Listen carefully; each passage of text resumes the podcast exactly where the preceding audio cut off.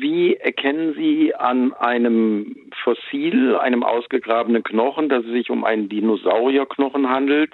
Wie erkennt man dann, wo dieser Knochen hingehört, also zu welchem Teil des Skeletts er gehört, zu welchem Dinosaurier, zu welcher Dinosaurierart? Also mit anderen Worten, wie funktioniert der Weg vom Fund des Knochens bis hin zum Anbringen ins oder ans Skelett?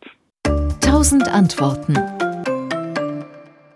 Und das ist natürlich ein Puzzle und das ist eigentlich das, was uns ständig beschäftigt.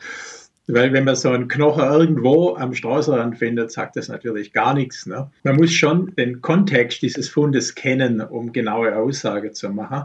Und äh, deshalb sprechen wir dann nicht von Funden, sondern von Befunden. Das heißt, das, was um den Knochen herum ist, ist genauso wichtig.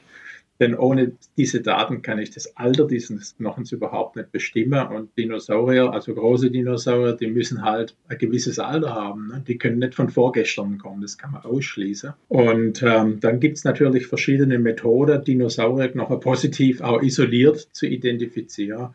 Man macht dann Dünnschliffe und dann sieht man aufgrund der Knochenstruktur im Dünnschliff, dass es sich um einen Reptilienknochen handelt, also einen Dinosaurierknochen dann ganz charakteristisch gebaut. Und die Stelle im Skelett, die kriegt man nur mit vergleichender Anatomie raus. Das heißt, man muss dieses Knochenstück vergleichen mit vollständigeren Funden. Man muss erstmal identifizieren, was ist denn da an diesem Knochen noch dran, dass man es identifizieren kann.